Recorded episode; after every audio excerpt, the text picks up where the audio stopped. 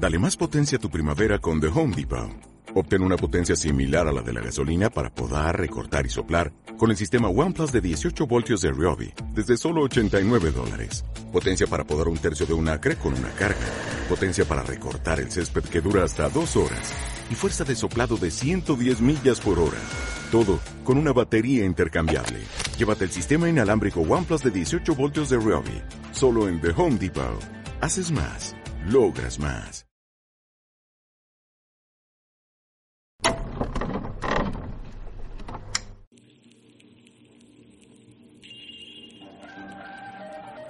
El deseo como resto de la experiencia de satisfacción es lo que impulsa a trabajar al aparato psíquico, deseo irreductible por la imposibilidad de la identidad de percepción, imposibilidad del encuentro con un objeto que satisfaga completamente, pérdida de un objeto adecuado, falta de objeto, encuentro siempre fallido, deseo indestructible, inmortal, traumático, motor del aparato psíquico, inconsciente, infantil y sexual. Delgado, Pino, Córdoba, 2015. Antes de comenzar, se hará una breve recapitulación de algunos puntos que son clave para el desarrollo de este último ensayo, que busca abordar lo siguiente. 1. Identidad perceptiva. 2. Regresión alucinatoria. 3. Sustracción de la libido. 4. Propiedades del sistema inconsciente las cuales son ausencia de contradicción, proceso primario, movilidad de las investiduras, carácter atemporal y sustitución de la realidad exterior por la psíquica. 5. Palabra y cosa. 6. Pulsiones y sus destinos, trastorno hacia lo contrario, vuelta hacia la persona propia. Una vez aclarado esto, procedamos a la breve recapitulación. La película gira en torno al término Nartraklich, entendido como aquello que hará sentido, expresado de una manera sencilla. Hay un registro en un campo inconsciente, poco en el preconsciente y casi nada en el consciente. Él va redescubriendo quién es, dando la posibilidad de resignificarse. La película describe una retroactividad de difícil desarrollo, pues no hay una explicación o intervención sobre la subjetividad de Arthur. Lo que se puede leer se lee en el acto, en pequeños destellos del personaje que requieren mucha atención y que pueden llegar a ser complicados de desarrollar. Resignificación. La risa se vuelve puntual. No es más una cuestión que va en contra del Joker. Es él en su forma de ser y siendo así, estructura un discurso de manera elocuente. Pulsiones y sus destinos. A partir de aquí se abordará el concepto de pulsión, para posteriormente hablar de identidad perceptiva, refiriendo a la búsqueda de una satisfacción que queda inconclusa, pues solo el primer objeto podrá generar una satisfacción completa. Posterior a esto, solo serán intentos fallidos. Este puede ser el eje central de este ensayo, ya que la película gira en torno a la búsqueda de amor por parte de Arthur, una persona que, como ya se logró aclarar con los ensayos anteriores, posee una forma trágica de vivir. La pulsión, en cambio, no actúa como una fuerza de choque momentánea, sino que siempre como una fuerza constante, puesto que no ataca desde fuera, sino desde el interior del cuerpo. Una huida de nada puede valer contra ella. Será mejor que llamemos necesidad al estímulo pulsional. Lo que cancela esta necesidad es la satisfacción, esta solo puede alcanzarse mediante una modificación apropiada a la meta, adecuada, de la fuente interior del estímulo. Freud, 1992. De manera burda, la pulsión es lo que nos diferencia de los animales, ya que ellos poseen el instinto, una característica cuya finalidad es la reproducción. Esto no siempre es la meta en las personas, pues hay una desviación hacia un objeto, cambiando la meta reproductiva por una mera satisfacción que se podría decir no es total. La satisfacción total implicaría una distensión total, lo que sería la muerte, aunque suene fatalista. Si la meta está desviada, habrá que hablar, más que nada, de una satisfacción, un placer, una distensión momentánea. ¿En qué se fijará la pulsión?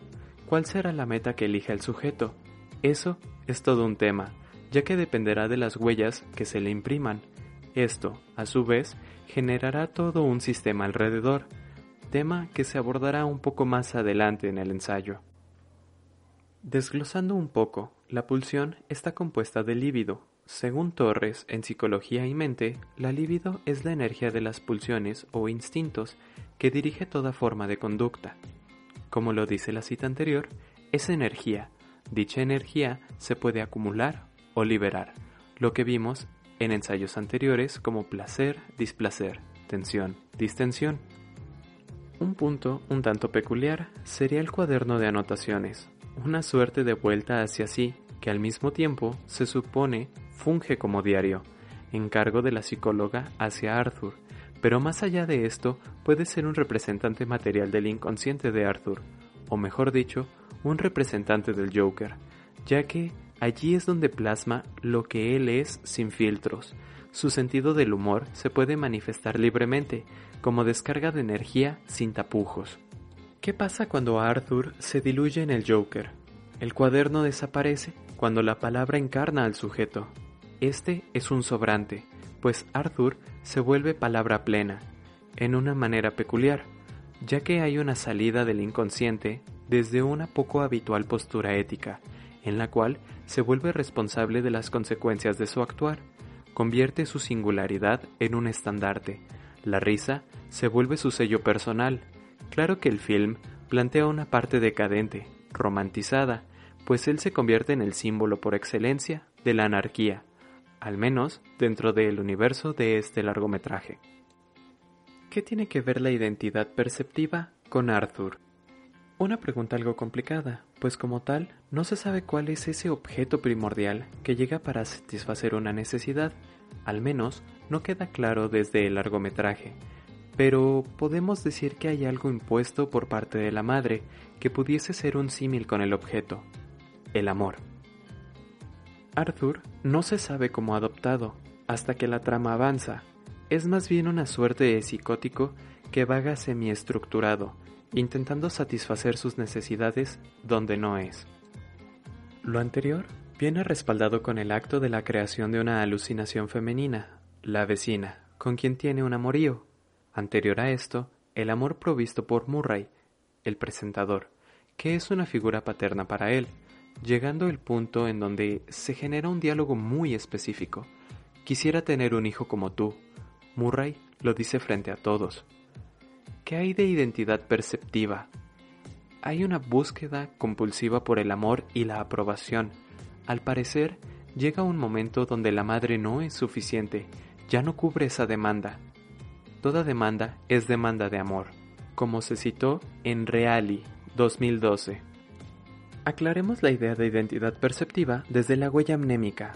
La definición de huella amnémica es término utilizado por Freud a lo largo de toda su obra para designar la forma en que se inscriben los acontecimientos en la memoria. Las huellas amnémicas se depositan, según Freud, en diferentes sistemas. Persisten de un modo permanente, pero solo son reactivadas una vez catecusadas la Planche Pontalis 2004.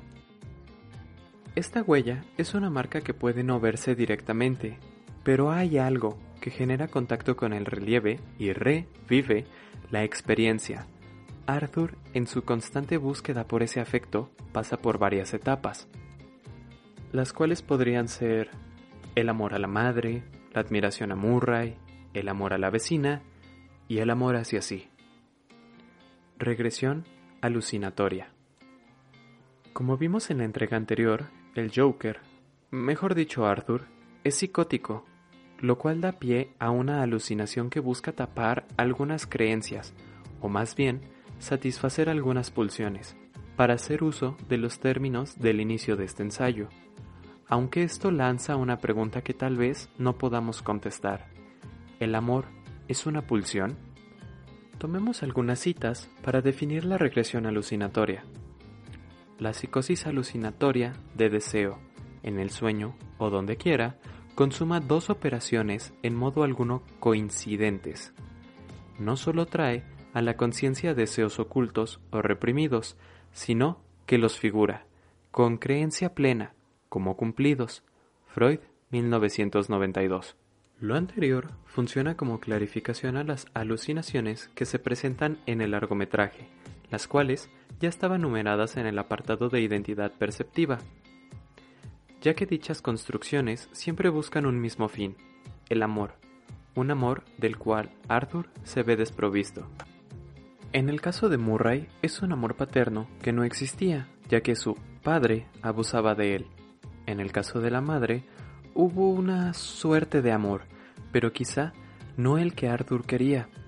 En el caso de la vecina, era un amor diferente, un amor entre iguales, un reconocimiento mutuo, como un ser independiente a la madre, con características únicas, un primer amor más allá del Edipo, por nombrarlo de alguna manera poética. Por último, el amor hacia sí, que es el Joker en escena, pues es la aceptación de quien es, o lo que queda de lo que fue.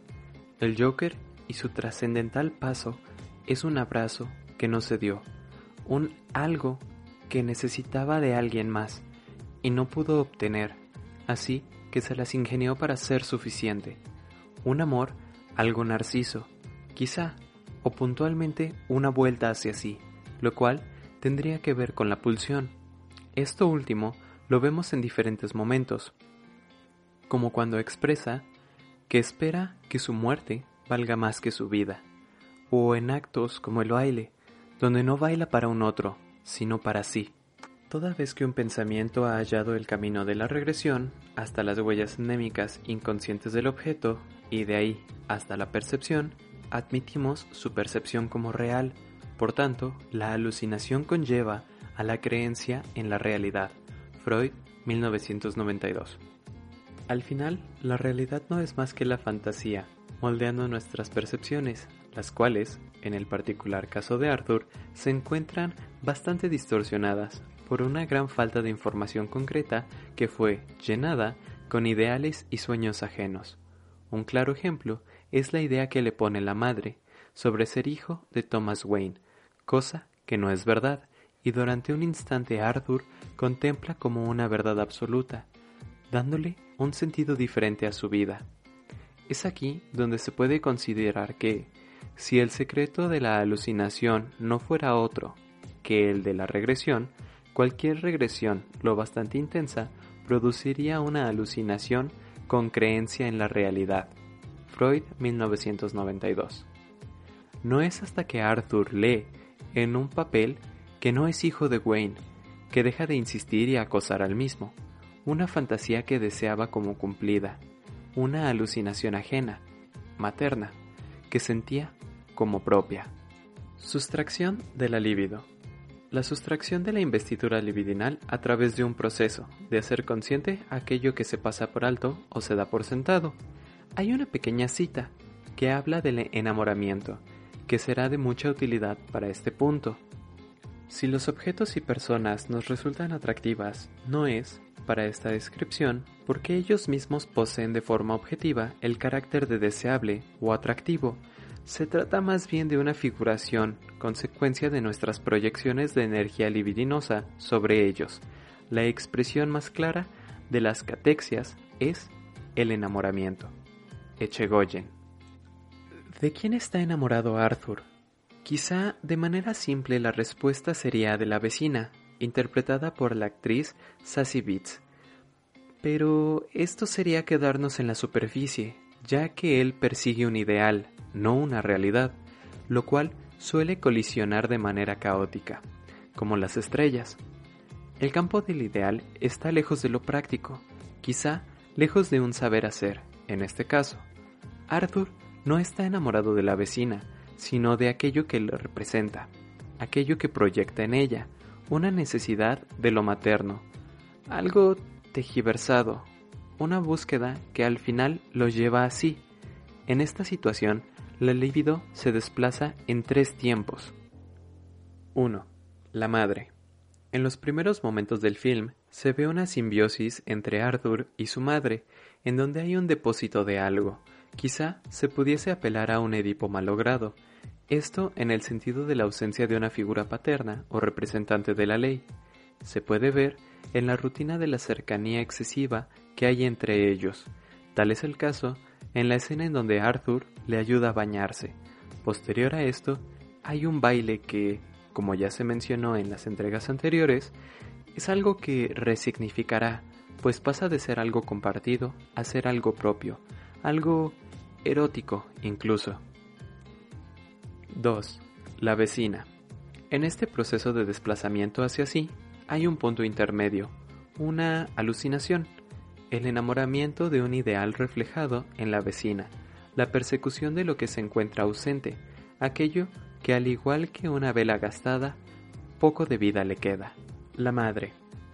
Este puente es la vecina, un intento de cumplimiento de la promesa del Edipo, que podemos simplificar como esta mujer no es para ti, es mía, haciendo referencia a la madre, pero en el futuro conseguirás una para ti, aunque pueda sonar algo anticuado para nuestra época. Pero, en esencia, eso es Sassy Beats para Arthur, un cumplimiento de deseo que justamente en el proceso de la sustracción libidinal desaparece, dejando un vacío, una falta que desesperadamente intentará llenar. 3. El Joker. La respuesta final, la meta de todo el desplazamiento, la integración del objeto, una solución psicótica a un mundo en exceso neurótico. Al término del trayecto del héroe, planteado por Joseph Campbell, sería esta aceptación y esta transformación, la vuelta definitiva hacia sí, un tanto narciso, puede ser, ya que al final de la película hay una aceptación total hacia sí, de una u otra manera, cumplió lo que quería, llegó a ser amado, tanto por los demás como por él, llegó a ser reconocido, y si nos ponemos a profundizar, aquello que plasmó en su cuaderno se cumplió. La muerte de Arthur significó el surgimiento del Joker. En efecto, su muerte valió más que su vida, pues dio paso a ese mártir. Puede que lo anterior sea un tanto rebuscado, pero dar sentido a una historia como la que Todd Phillips busca contar requiere una atención excesiva, una revisión escena por escena, pues hay muchos pequeños momentos que nos dicen grandes cosas sobre el desarrollo del protagonista. Propiedades del sistema inconsciente. Breve aclaración antes de continuar. Arthur es psicótico. Quizá al principio estaba estructurado, pero después de algunos eventos esto cesa y da pie al Joker, dejando así el inconsciente a flor de piel. Es importante tomarlo en cuenta, debido a que las propiedades de su sistema inconsciente van a tener ciertas diferencias comparadas con las de un neurótico. Ahora pues, continuemos. Ausencia de contradicción. Esta característica se puede ver desde otra óptica, al plantear que en el inconsciente el concepto del no es inexistente de alguna manera, pues es difícil describir la lógica que aquí se maneja. Todo tiene una hilación y un sentido único que solo puede ser interpretado al devenir consciente, pero en este paso surgirá la negación y la resistencia. Un ejemplo sería el amor que declara Arthur por su madre, que en determinado momento desaparece y termina por asfixiarla cuando está en el hospital. Un acto que no fue azaroso, pues se podría decir que en su inconsciente había una idea de lo sofocante que podía llegar a ser la madre. Por ende, Arthur, en uso de la conciencia, le devuelve de manera literal dicho sofocamiento. Proceso primario. Aquí, más que nada se hablará de la liberación de energía sin tomar en cuenta el contexto, ya que el inconsciente está más orientado a la distensión, al goce, a un trastabilleo incesante. Un ejemplo de esto es la condensación o el desplazamiento de afectos. Carácter atemporal. Al igual que la lógica, el tiempo pasa de manera diferente. Es un espacio que maneja sus propias reglas, algo así como un microuniverso, caótico. Por ende, la temporalidad se hace presente. Un evento que durante la vigilia ocurrió y pasó desapercibido, en el inconsciente podrá ser de gran relevancia, pero podrá esperar a retornar mucho tiempo después, en términos de conciencia, pues brotará cuando algo haga match y será extraño para el sujeto, ya que puede haber un olvido. Un ejemplo de esto sería el abuso que vivió. El inconsciente lo guardó todo y no importó el tiempo que pasó, se lo hizo presente al haber algo que le permitiera devenir consciente, en este caso la revisión de los documentos. Sustitución de la realidad exterior por la psíquica. Los argumentos para este punto sobran a lo largo de la película, pero puntualmente destaca el stand-up que realiza, en el cual él se ve aclamado por el público, cuando la realidad es muy diferente. Podemos hacer alusión al fantasma planteado por Lacan, aunque es dar un brinco enorme, ya que es como una venda que distorsiona la percepción de la realidad, un filtro, si así se le quiere llamar, el cual está presente en la vida de Arthur hasta que da el paso al Joker, quien de alguna manera cambia esas vendas por algo un tanto más crudo, aunque no se puede decir que la desechó, pues siempre habrá algo que altere eso que está afuera, algo llamado singularidad. Palabra y cosa. La unidad de la función del lenguaje es la palabra, una representación compleja que se demuestra compuesta por elementos acústicos, visuales y kinestésicos. La palabra cobra su significado por su enlace con la representación objeto. La representación objeto es un conjunto asociativo de las más diversas representaciones visuales, acústicas, táctiles, kinestésicas y otras. La apariencia de ser una cosa, ding, en favor de cuyas diversas propiedades aboga cada impresión sensorial. Freud, 1992. Quizá no sea lo más certero, pero en este último punto se abordará el término otorgado por la madre, happy, ya que abarca varios campos, como los mencionados en la cita anterior, pues para llegar a ese término tuvo que pasar por la asociación de sensaciones, sonidos, imágenes y la repetición, o como se menciona en el texto freudiano, post-hablar. A manera de cierre, podemos decir que este último nombramiento se hace presente como una idea o una imagen al escuchar dicho término, la felicidad o la representación de esta, la risa, presente en Arthur de manera compulsiva, un destino otorgado por una sola palabra, ya que su sueño es ser comediante. Él necesita hacer reír a las personas, aunque él es el único que ríe. Dando un salto de Freud a Lacan y tomando en cuenta la cita anterior, podemos hablar de significado y significante. La risa, que en un principio es algo hacia el otro, tiene una conjunción o contracción de los campos propios de la palabra, que a su vez pasa de ser una risa para un otro, lo cual genera incomodidad, a una resignificación singular y liberadora, pues implica adueñarse de aquello propio que le era ajeno. Con esto concluyen los tres ensayos, esperando sean de su agrado. Quizá más adelante se pueda invitar a alguien para explorar aspectos que no se abordaron de momento y ampliar el panorama con respecto al Joker. Sin más que agregar, hasta la próxima. Oh, por cierto, pueden encontrarme en Instagram como TheSeerSico, donde intentaré responder las dudas que puedan tener. Ahora sí, hasta la próxima.